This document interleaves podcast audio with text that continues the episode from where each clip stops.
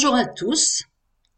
Eh bien, je vous propose aujourd'hui de vous emmener en exploration dans le vocabulaire concernant la famille.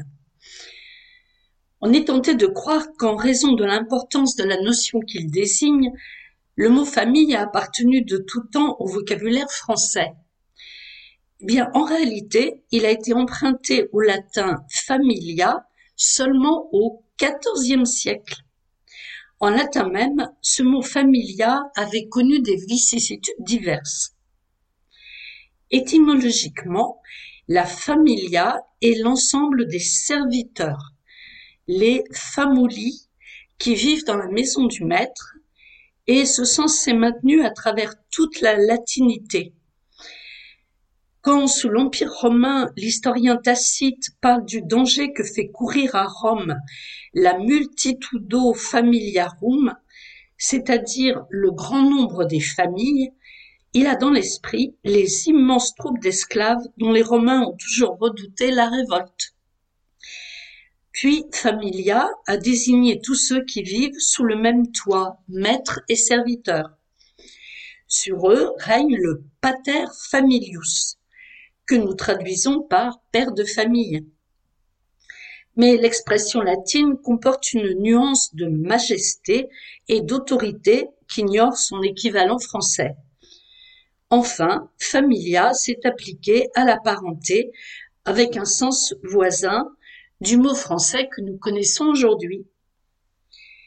Le mot famille est donc ignoré du Moyen Âge. On connaît sans doute la parenté, le parentage, mais surtout il existe deux notions essentielles très différentes de celles de famille. Ce sont celles que désignent les mots lignée et mesnie. La lignée ou lignage est la suite des ascendants et des descendants comparé eh bien primitivement à un fil de lin, linum. Quant à Mesni, ce mot est dérivé du latin mensio, qui, de relais de poste, avait pris le sens de maison. C'est en somme la maisonnée. En fait, il désigne ce qu'on pourrait appeler la famille féodale, c'est-à-dire tous ceux qui sont unis par les liens de la vassalité. La Mesnie qui suit son seigneur à la guerre peut être fort nombreuse. Le centre de la famille, eh bien, ce sont les époux. En latin, sponsi désigne ceux qui ont échangé une promesse, c'est-à-dire les fiancés. Le mot a pris ensuite le sens d'époux. En latin, on a maritus qui est devenu mari et uxor l'épouse. Le mot uxor a vécu en ancien français sous la forme wassor. Mais on trouve déjà le mot femme avec le même sens. Femme vient du latin femina, très vieux mot latin qui s'est dit d'abord de la femelle des animaux, puis de la femme en général, et enfin, encore en latin, de l'épouse. Au contraire des mots précédents qui ont subi des glissements de sens, père et mère offrent l'exemple d'une stabilité remarquable. Ils continuent sans interruption les mots latins pater et mater, avec cette nuance que dans les mots latins, l'accent est mis autant sur la dignité et l'autorité que sur le rapport de parenté. Le père et la mère pouvaient être appelés en latin individuellement parens, celui ou celle qui a donné la vie. En ce sens, le mot n'a vécu en français qu'au pluriel, les parents pour désigner le père et la mère. Mais il existe aussi au singulier et au pluriel, au masculin et au féminin, un parent, une parente, avec un sens là plus large et plus vague. Quand nous disons simplement un parent, nous pensons en général à un cousin plus ou moins éloigné. D'une façon singulière, les enfants d'un citoyen romain étaient appelés libéri, ce qui veut dire les individus libres. Ce mot était employé au pluriel, même s'il n'était question que d'un seul enfant. Notre mot enfant, lui, remonte au latin infans, qui désignait le tout jeune enfant, le bébé qui ne sait pas encore parler, avec le préfixe négatif in et le verbe fari qui voulait dire parler. Le mot infants a subi un double élargissement de sens. Il a désigné des enfants plus âgés et a pris la place du mot latin puer qui désignait l'enfant en général en dehors des relations de parenté. Ce mot puer se retrouve en français dans des mots d'emprunt comme puéril, puérilité, puériculture.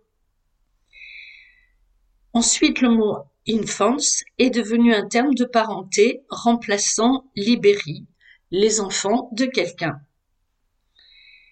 Fils et filles ont été au contraire aussi stables que père et mère, et ils continuent tout simplement les mots latins filius et filia. De même, frères et sœurs continuent également les mots latins frater et soror. Mais les termes qui désignent l'oncle et la tante ont une histoire plus compliquée. Les Romains distinguaient, dans leur langue comme dans leur vie sociale, la parenté paternelle de la parenté maternelle. Mais ces différences se sont effacées entre les deux parentés.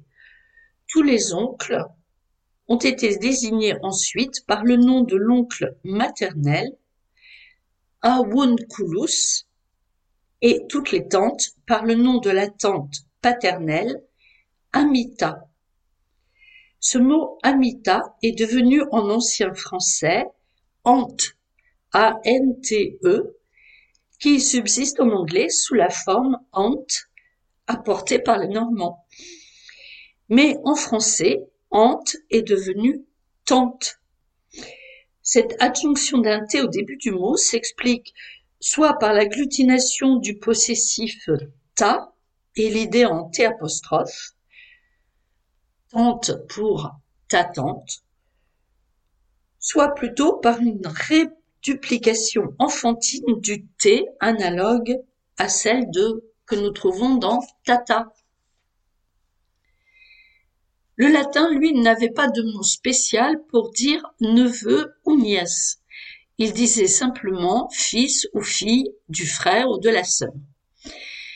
Les mots nepos et neptis désigne à l'époque le petit-fils ou la petite-fille ou le descendant d'une façon vague.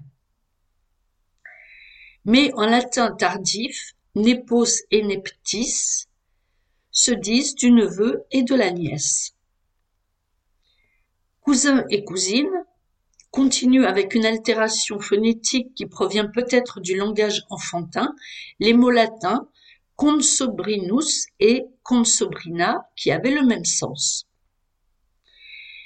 Nous arrivons maintenant à des créations purement françaises qui se caractérisent par l'emploi de mots comme préfixes. Ces créations concernent soit les parentés plus lointaines dans l'ordre des générations, soit les parentés par alliance, soit les rapports de parenté déterminés par un second mariage du père ou de la mère. C'est ainsi que les mots grands-parents, grand-père, grand-mère et petits-enfants, petits-fils, petites-filles sont faits avec les adjectifs grand et petit qui ont dû être d'abord employés de façon familière. Comme on dit aujourd'hui parfois bon papa, bonne maman, ou plus souvent papy, mamie, pépé, mémé. Nous avons vu comment Népos et Neptis étaient passés des petits-enfants aux neveux et à la nièce. Les mots latins avus, grand-père, et avia, grand-mère, ont disparu. Cependant, les dérivés diminutifs et sans doute familiers de ces deux mots, aviolus et aviola, ont donné en français aïeul, E-U-L et aïeule, E-U-L-E. En ce sens de grand-père, aïeul a pour pluriel aïeul avec un S.